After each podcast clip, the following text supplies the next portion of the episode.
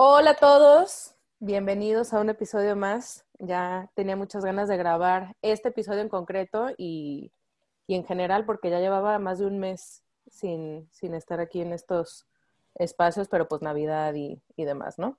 Entonces, bueno, estoy aquí con una gran amiga, este, cibernética, no nos hemos conocido en persona, pero tenemos mucho en común y tenemos varios meses queriendo platicar de este tema que está increíble.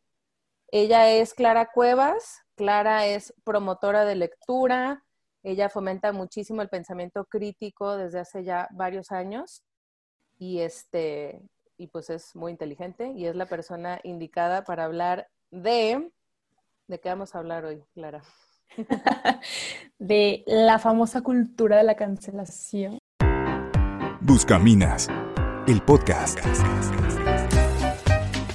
Queremos desenmascarar la cultura actual y lo que nos ofrece el mundo. Entender las ideas que moldearon lo que hoy vemos y escuchamos en cualquier lado y descubrir sus peligros. Antes de que nos estallen enfrente.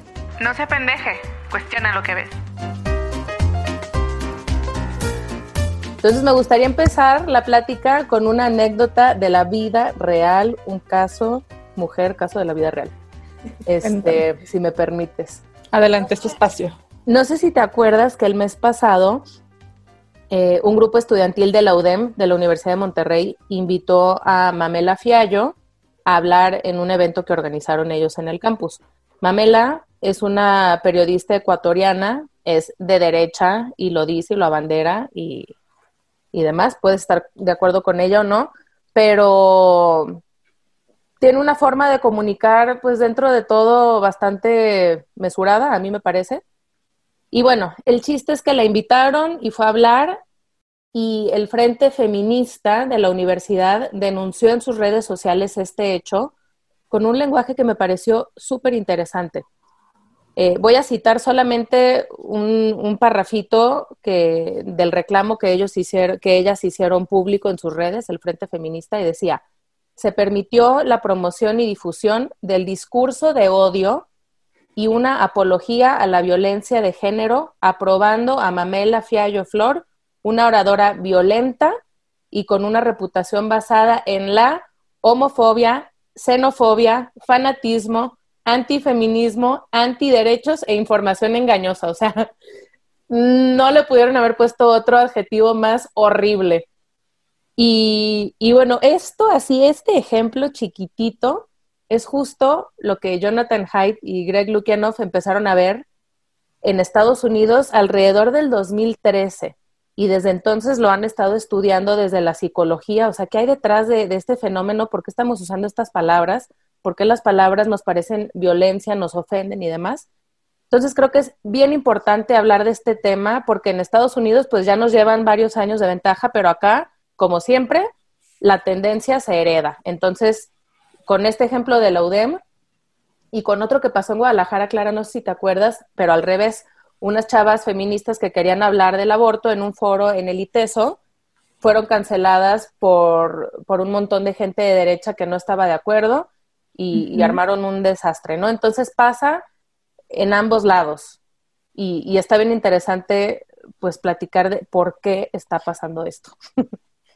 Claro, yo creo que como lo mencionas, es bien chistoso porque justamente siempre está en, ambos extremos, bueno, es lo que yo alcanzo como a percibir.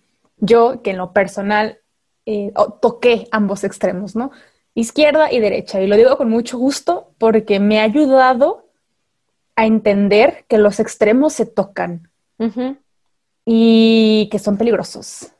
Estés de acuerdo con una postura o no, son extremos.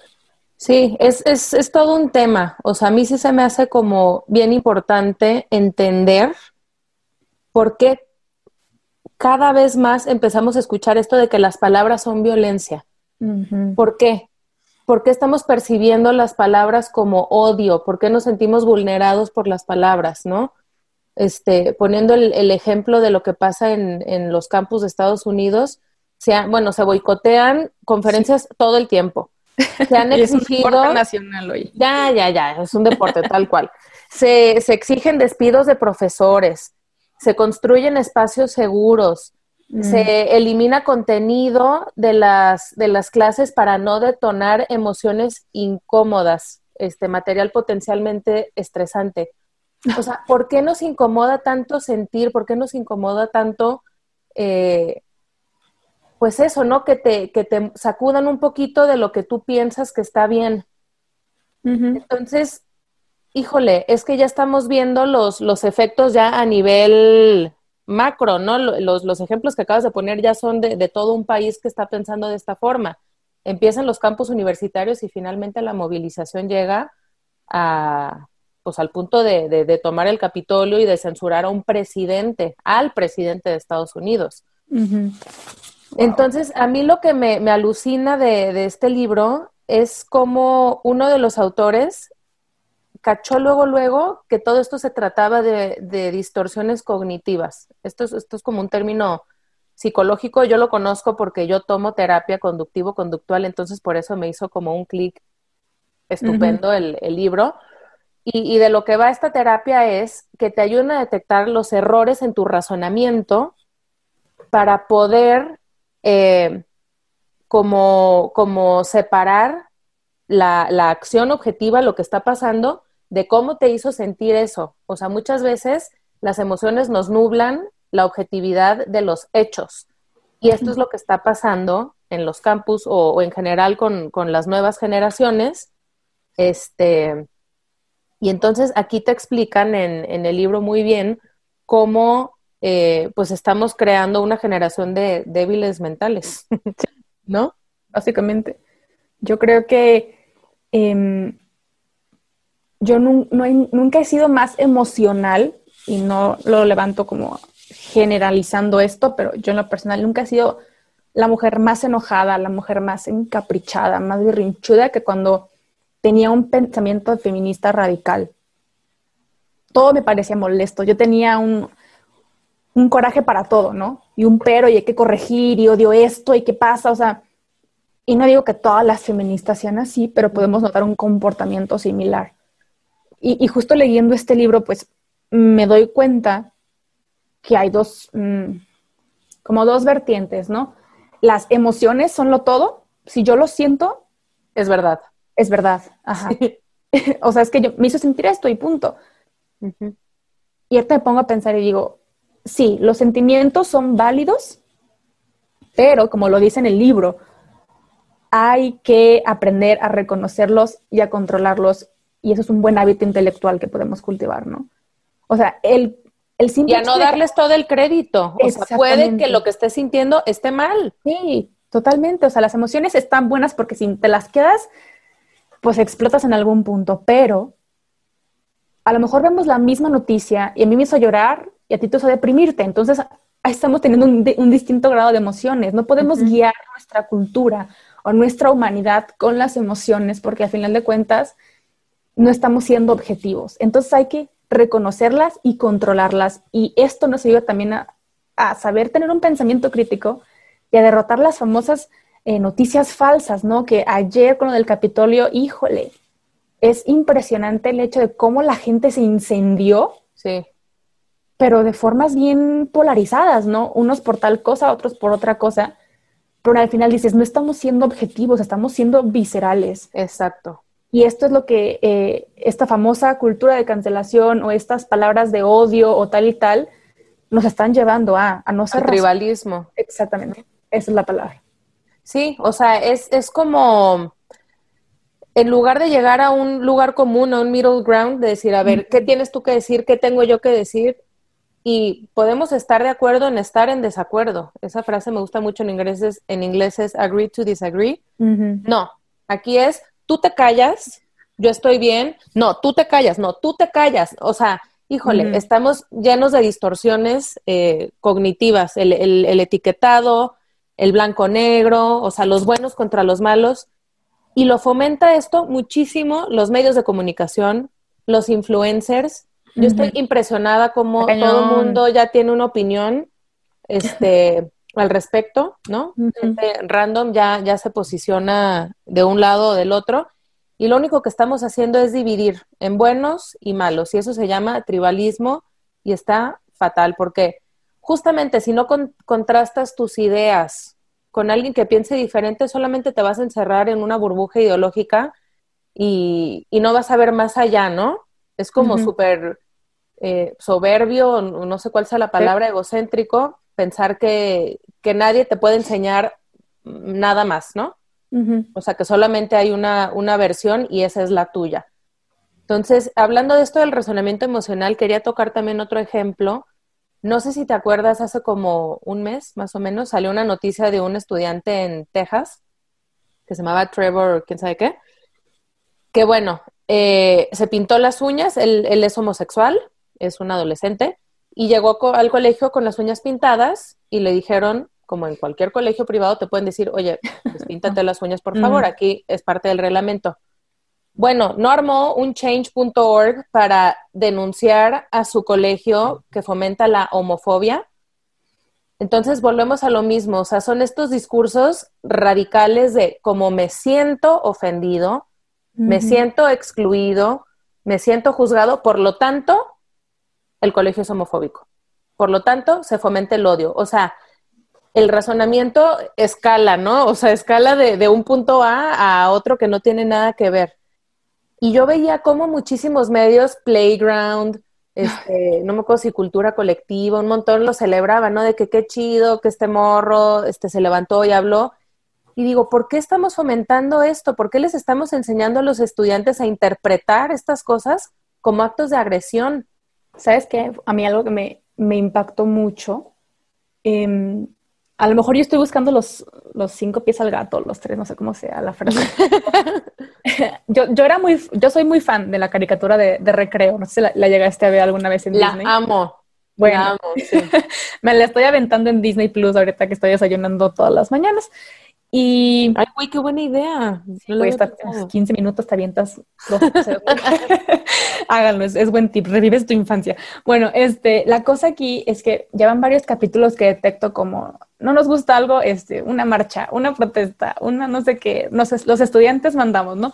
Pero pues uno cuando está chiquillo no, no lo nota, es como, sí es cierto, este, contra la tiranía. Y luego ves los argumentos de los adultos y dices, güey, sí tienen razón. O sea, ustedes son unos mocosos que no tienen ni idea de qué está pasando por el mundo, ¿no? Pero bueno, es una caricatura al final de cuentas, no es un ejemplo a seguir, pero sí es reflejo de algo. Al final de cuentas, creo que te lo mencioné una vez, estaba viendo esta, esta serie de Netflix que es súper actual, creo que el año pasado, mm. de Babysitters Club. Sí, sí, sí, sí. Y me impactó. O sea, me impactó porque es una serie de niñas de 13 años, 12 años. Y me van a decir, no, pues qué radical te estás viendo, pero no. O sea, es que le están enseñando a las nuevas generaciones o a las niñas que vienen, uno lo ven en redes sociales, en las noticias de que hay que hacer protestas, marchas, este, lo que sea. Y ahora mis series favoritas también me están diciendo que si algo no me gusta, luego luego voy a protestar. Ya no estamos buscando un diálogo. Puede ser porque tampoco el otro lado escuche, pero también hay que, hay que insistir en la escucha antes que la protesta. Era un alboroto, exactamente. Y yo creo que estamos siendo demasiado sentimentalistas y ese discurso, las emociones siempre mueven. O sea, por algo las películas este, son lo que son, ¿no? Las series son lo que son porque se basan en los sentimientos, en las emociones y mueven gente y enganchan gente. Ahora, nuestra realidad ya es una serie, es una película en la que me pinté las uñas, me siento atacado por homofobia, yo sé que voy a atraer a los medios y las masas para que vean que yo tengo la razón. Independientemente si sea homofobia o no, lo que tú quieras, es un berrinche. Perdón, pero yo siento que es un berrinche el hecho de decir yo tengo razón. Me siento ofendido, me siento atacado. Y el problema es que seguramente sí se sienten así. O sea, y, y lo que yo creo también es que se va haciendo como un círculo vicioso. Entonces, haz cuenta, yo me siento frágil, solicito protección, ¿no? De que, por favor, me están atacando, quién sabe qué, entonces eso te da ansiedad, te sientes herido, y entonces cualquier eh, réplica la vas a volver a sentir como agresión, vas a, vas a como que recluirte más en, en tu grupo de apoyo, vas a solicitar más protección, este, vas a, a declararte como persona vulnerable, que ya también está toda esta onda de, de, los grupos vulnerables y demás. Y, y, es como un victimismo que, pues que se retroalimenta, ¿no? Porque ya, ya todo es potencialmente ofensivo. Está cañón lo, lo, que publicábamos el otro día de el futbolista este que dijo gracias negrito, con todo el cariño al mundo a nuestros amigos, y lo multan. Y dices, güey, o sea, aquí, ¿en qué momento él se imaginó que se iba a ofender a alguien? ¿Cómo sabes ahora cómo actuar, qué decir? Y eso nos lleva a una cultura, pues, de la cancelación, de no expresar tu opinión por miedo. O sea, ya muchos comediantes, tipo el que te mandé el otro día, ¿te acuerdas de Mr. Bean? Sí. Fry, este, muchos se están proclamando en contra de, de, de, esto que estamos fomentando porque ya la gente tiene miedo a decir lo que piensa. Yo creo que no hay mejor manera de manipular masas que a través del miedo. O sea, a mí me causa terror porque ni siquiera hay un eje rector. Hasta la misma gente que promueve la cancelación no sé si viste, ah, claro que sí lo viste, el ejemplo de la hermana de Miley Cyrus. Ay, sí. Bueno, sí, sí, mira, Candace Owens o, cuál? Ándale, que puso algo, una palabra ahí, este. Nappy. Ándale, esa. Este, obviamente Candace fue de que, ah, a ustedes les encanta la cultura de la cancelación. Este comentario es racista. Pero yo sé que a lo mejor Candace fue como un, ¿sabes? Date cuenta Ajá que pues al final de cuentas es una palabra, es ofensiva, pero no voy a ocasionar así de que toda una marcha así para que te cancelen la vida, como tú lo harías. Claro. Obviamente creo que Miley Cyrus no dijo nada ni iba a decir. No, hombre. es reina, estas personas, estas celebridades de Hollywood son reyes de la cancelación. Entonces es como un, ni ustedes mismos saben y son errores. Y yo creo que una vez alguien, cuando fue la foto de Luisito Comunica, no sé si te acuerdas.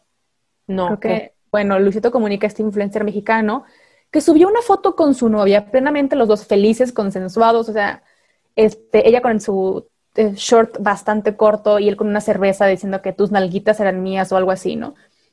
se hizo viral la foto, las feministas súper enojadas que porque está apelando a la violación, este, el alcohol, o sea, es que es como también ya quererle buscar el mensaje, ¿no? Que lo que me ofende, quiero sentirme realmente ofendido, como que deseo, anhelo la ofensa, pero que miedo a equivocarme en un mundo donde en un clic todo se hace viral, donde me hago lady, donde me hago, me hago lord, donde me hago lo que tú quieras. Donde, pues, es la acusación pública. Exactamente. Es, esta nueva inquisición, como creo que decía Mr. Bean, ¿no?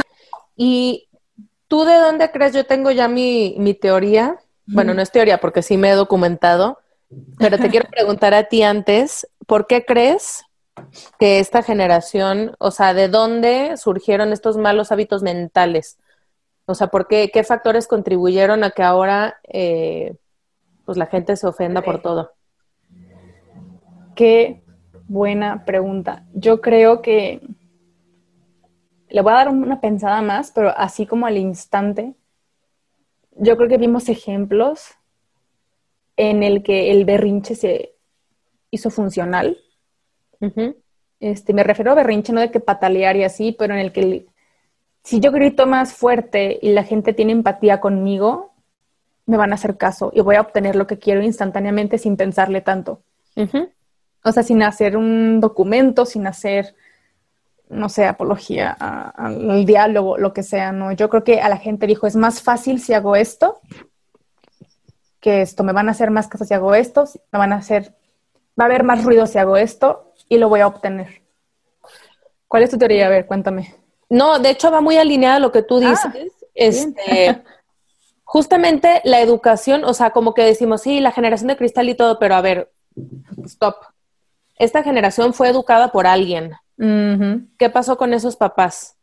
¿Qué pasó con esos maestros del colegio? ¿No? Estamos hablando de, así como hay una generación de cristal, la previa ya, ya, traía un chip, sí, güey. Diferente, piensa en tus abuelos. O sea, antes la prioridad era forjar en el carácter, en lo duro, la disciplina. en, la disciplina, en enfrentarte a los madrazos del mundo y muchos de nuestros abuelos era de que empezaron a trabajar a los 12 años, se quedaban huérfanos y ellos sacaban adelante a sus familias. eran, eran unas historias de, de vidas de, de, trabajo duro, ¿no? Gente que hacía su dinero de cero y demás, ¿no? Entonces, obviamente eso tenía cosas súper malas como carencias afectivas estúpidas, o sea, hay generaciones de personas que jamás escucharon a sus papás decirles te quiero mucho, darles un beso, eso también es terrible, ¿no? Eh, y la disciplina de, de los golpes y todo esto tampoco está chido, no. Pero ahora estamos en un extremo en el que todo se trata de que lo que te haga feliz y tus decisiones estén basadas en lo que te haga feliz. Y ahí habría que irnos 18 pasos atrás para definir qué es la felicidad, ¿no? Que ese es otro tema, pero va un poco por ahí, o sea, la felicidad ya es como un sentimiento cambiante y lo que un día me puede hacer feliz al otro día no, pero bueno, entonces si este día este siento que esto no me está haciendo feliz, pues lo desecho, ¿no? Y, y por ese lado. Entonces, todo esto está respaldado por leía un libro muy interesante, Yo soy mamá, y me puse a leer, este, cuando estaba embarazada, las diferencias entre la forma de criar de los franceses y de los gringos. Entonces, los franceses estuvieron basados muchísimo en un libro que se llama Emile, que la verdad no he leído, pero, pero que tiene como una línea de, pues muy distinta a la que tienen los gringos, que ellos se educaron con las teorías del doctor Spock, que fue un, un psicólogo infantil que empezó en los años 40, 50 y cambió y revolucionó toda la forma de educar de, mano dura, ¿no? Y trajo cosas muy buenas, pero una de las cosas muy malas que permeó en la cultura gringa y por ende en la mexicana, porque estamos muy influenciados, es este tema de la gratificación instantánea. Mm. Entonces, pues ahí es, es, es, un poco lo que estamos viendo y, y somos una generación mimada. Finalmente hemos crecido con comida a la mano, no hemos peleado ninguna guerra en nuestros territorios, tenemos antidepresivos, tenemos aire acondicionado, calefacción, agua caliente, agua fría, o sea, todo está oh. súper a la mano. Entonces, el tema es que somos intolerantes a la incomodidad. Si algo me incomoda física o emocionalmente, ya no, o sea, como que entramos en un cortocircuito. Creo que eso es, es parte de lo que nos ha hecho como nos ha hecho. Te iba a preguntar, yo sí estoy muy en contra de la, de la cancelación, en todas sus facetas, porque siento yo que cancelar ya es sinónimo de eliminar, de borrar, de sacar. De pretender que no existe, ¿no? De cierta Exactamente. Si queremos combatir un problema, hay que conocer el problema, hay que identificar el problema, hay que señalarlo y hay que estudiarlo, no tener miedo de hablar del problema. Hablar de ello, sí, tienes razón o sea, obviamente como tú dices, ¿no? No darle la importancia de que las celebridades lo retuitean, lo compartan las, los medios, porque ahí ya nos está dando charlas, está dando difusión. Pero siento yo que es muy importante que en las escuelas, en las familias, en los centros de, ahora sí que de convivencia y plática, se saque, o sea, tal tema, ¿no? Oigan, ¿saben qué? Esta persona dijo que los negros son basura, o que los blancos son basura, ¿sabes? O simplemente en, cuando revisamos literatura de hace 300 años o 50 años, donde se habla eh, del tema racial, pues bien diferente a como lo vemos ahora, en lugar de eliminar esos textos de las universidades, que es lo que ahora se pide, para no detonar sentimientos de ansiedad en alguien, pues que a lo mejor nosotros no vivimos esa segregación, pero a lo mejor una persona negra de Estados Unidos a su abuela sí la trataron de la chingada y claro que puede detonar sentimientos muy incómodos en él o en ella. En lugar de eliminar y pretender que no existió eso, que nadie habló mal de, de su raza, ¿por qué no?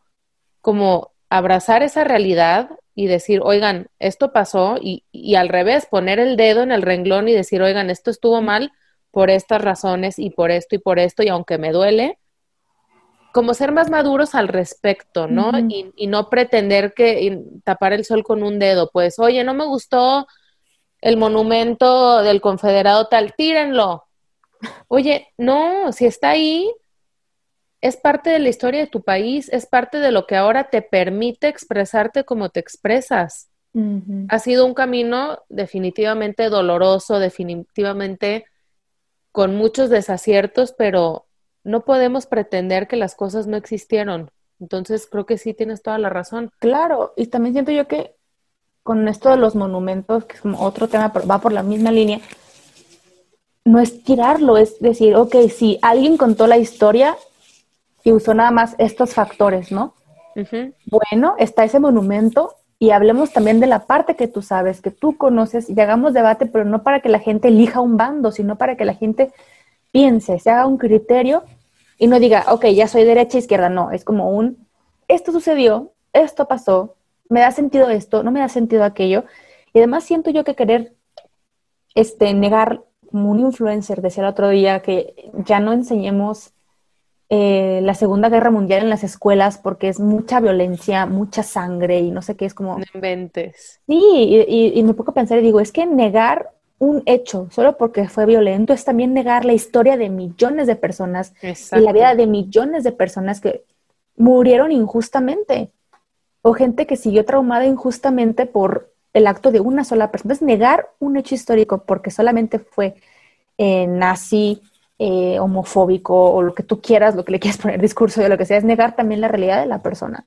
Entonces no neguemos un hecho histórico solamente porque no nos atrevemos a sumergirnos en nuestras emociones realmente. Las, las sentimos, pero no nos estamos sumergiendo. Entonces, hay aguas con qué estás cancelando hoy. O, aguas con qué estás diciendo, esto está mal, bye, marcha. No, porque estás también metiéndote con la historia de otra persona y, y mucha gente está siendo víctima de esta narrativa porque están usando su color de piel, su orientación sexual, eh, lo, que tú lo que tú quieras para un discurso político y es también negar tu propia identidad. Todo lo que sucedió en el pasado, bueno o malo, nos está formando hoy. Exacto. Entonces es borrar el pasado no nos va a llevar a nada, básicamente.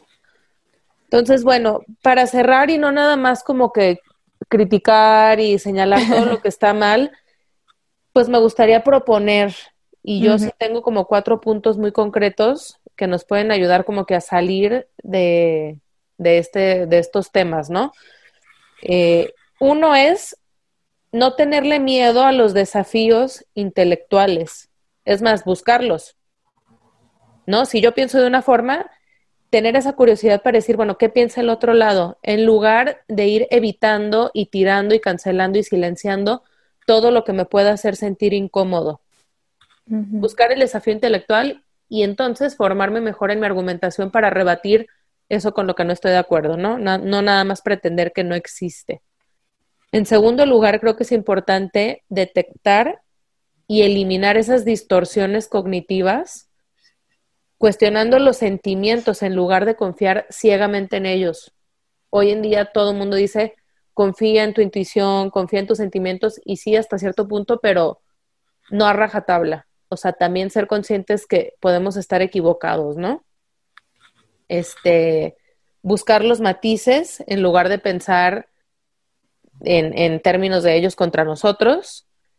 Y eh, ahí mismo entra esta parte de, entender que, bueno, tratar de darle como el beneficio de la duda, ¿no? a estas personas y entender que son buenas intenciones, pero mal ejecutadas. O sea, la intención es buena, se quiere proteger a estas personas, eh, se quiere como que evitar cometer los mismos errores del pasado, se quiere eh, evitar el odio y demás, pero pensemos si las formas son las adecuadas. No sé si tú quisieras agregar como algo adicional.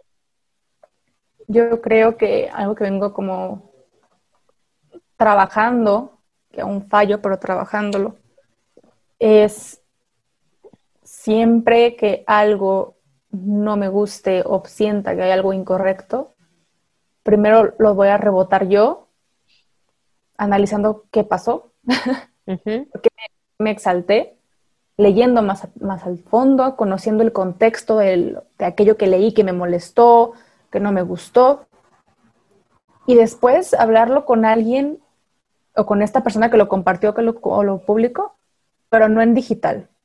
En digital creo que no funciona. Si es amigo tuyo, vamos por un café, sin afán de pelear, sino que poniendo siempre la amistad, la humanidad ante todo. Y promoviendo el diálogo. Vernos a los ojos. Exactamente. Ah, perdóname, pero redes sociales sirve para dar mucha difusión, pero nos quita esta, no se nos olvida que del otro lado de la pantalla hay otro ser humano con sentimientos, problemas, situaciones, lo que sea. Entonces, Si alguien comparte algo que no te pareció mucho y es tu amigo y la aprecias, busca la humanidad, busca ese contacto, ese, ahora sí, esa, esa conexión de hermanos que somos al final de cuentas. Entonces, ya después de eso, si no funcionó la plática, pues seguir con ese, ¿sabes qué? Pues aquí voy a estar, punto, ¿no? Pero sin buscar la discusión, buscar el diálogo, entonces con caridad. Siempre con caridad. Esa es como la, la, la tarea. Nunca vamos a estar de acuerdo en nada. Eso sí te puedo decir. No es como que, ay, vamos a hablar y ya vamos a estar. No. O sea, nunca vamos a estar todos del mismo lado. Las divisiones siempre han existido, pero tu tarea y la mía es que esas divisiones no se marquen más de lo que ya están. Es que el cancelar nada más exacerba a la contraparte. O sea, si tú me callas y yo siento que me quieres callar y que me quieres cancelar, al revés, vas a provocar el efecto contrario. Entonces, entender que no pretender cambiar la opinión del otro, simplemente que cada quien pueda expresarse y que cada quien sea libre de formar un criterio, ¿no? Pareciera que queremos como que jalar agua para nuestro molino todo el tiempo y no se trata de eso, sino simplemente buscar la verdad por la verdad. esa cae por su propio peso, entonces... Sí, ya como, ya como, como cierre así rápido, muchas amigas este, me preguntan, oye, pero esta postura me suena muy tibia. Suena que no te quieres meter a decir las cosas, suena muy miedoso. Pero te voy a decir algo, si yo como ex feminista te puedo decir qué fue lo que me hizo cambiar de opinión, no fue la gente que me llegó llamando feminazi, zombie, loca. Al contrario, perdóname, pero yo me enojaba más y yo les empezaba a gritar, les, les, les recitaba Simón de Beauvoir, o sea, me metí en el discurso feo, o sea, heavy, para demostrar que yo tenía razón. Al final no se hizo ni puente, ni diálogo, ni nada. Nada. Lo que me ayudó a entrar en razón fue la gente que me demostró un, no me importa en qué estás creyendo, yo aquí estoy. Y sus creencias, ya sean cristianas o lo que sea, me dieron sentido como, qué persona tan coherente. Está hablando de un Dios de amor y me lo está demostrando a mí, aunque yo no crea en ese Dios de amor. Entonces me empezó a dar mucho sentido y dije, claro, si existe esta gente que de verdad cree en la humanidad y no me castiga a mí por predicar o decir tal, tal, tal, tal cosa. Entonces, si tú eres una persona que profesa tal fe, sé coherente también en ese sentido. Y, y yo sé que enoja mucho cuando alguien levanta un falso de tu religión o de tu iglesia y así, pero, pero gritándole al otro no lo vas a hacer entrar en razón. Mm, definitivamente. Y yo soy testigo. Hay que cambiar la conversación. Hay que cambiar el chip y, darle la vuelta a ese, a ese tipo de, discurso reaccionario. Ay, pues qué padre. Padrísimo, me encantó, me encantó de verdad platicar contigo por fin, por fin. Ya era, ya era una amistad nada más este de, de redes sociales. Y, este WhatsAppera. WhatsAppera, exacto, Instagramera. Y bueno, a todos los que están oyéndonos, muchísimas gracias por escucharnos, este, por acompañarnos en otro episodio. Acuérdense de seguirnos en nuestras redes sociales en arroba somos buscaminas y arroba Clara Cuevas o lleva punto. ¿Clara punto no, arroba Clara Cuevas 3, nada más. ¿Tres? ¿Un tres al final? Sí. ¿Por qué? ¿Ya estaba ganado el Clara Cuevas? Sí, siempre me dicen que Clara Cuevas uno, si te quedó el tres. No, tengo desde la secundaria, entonces como que prepa. Ah, muy bien. Clara somos punto buscaminas. Muchas gracias, no se apendeje, cuestiona lo que ves. Chao, chao.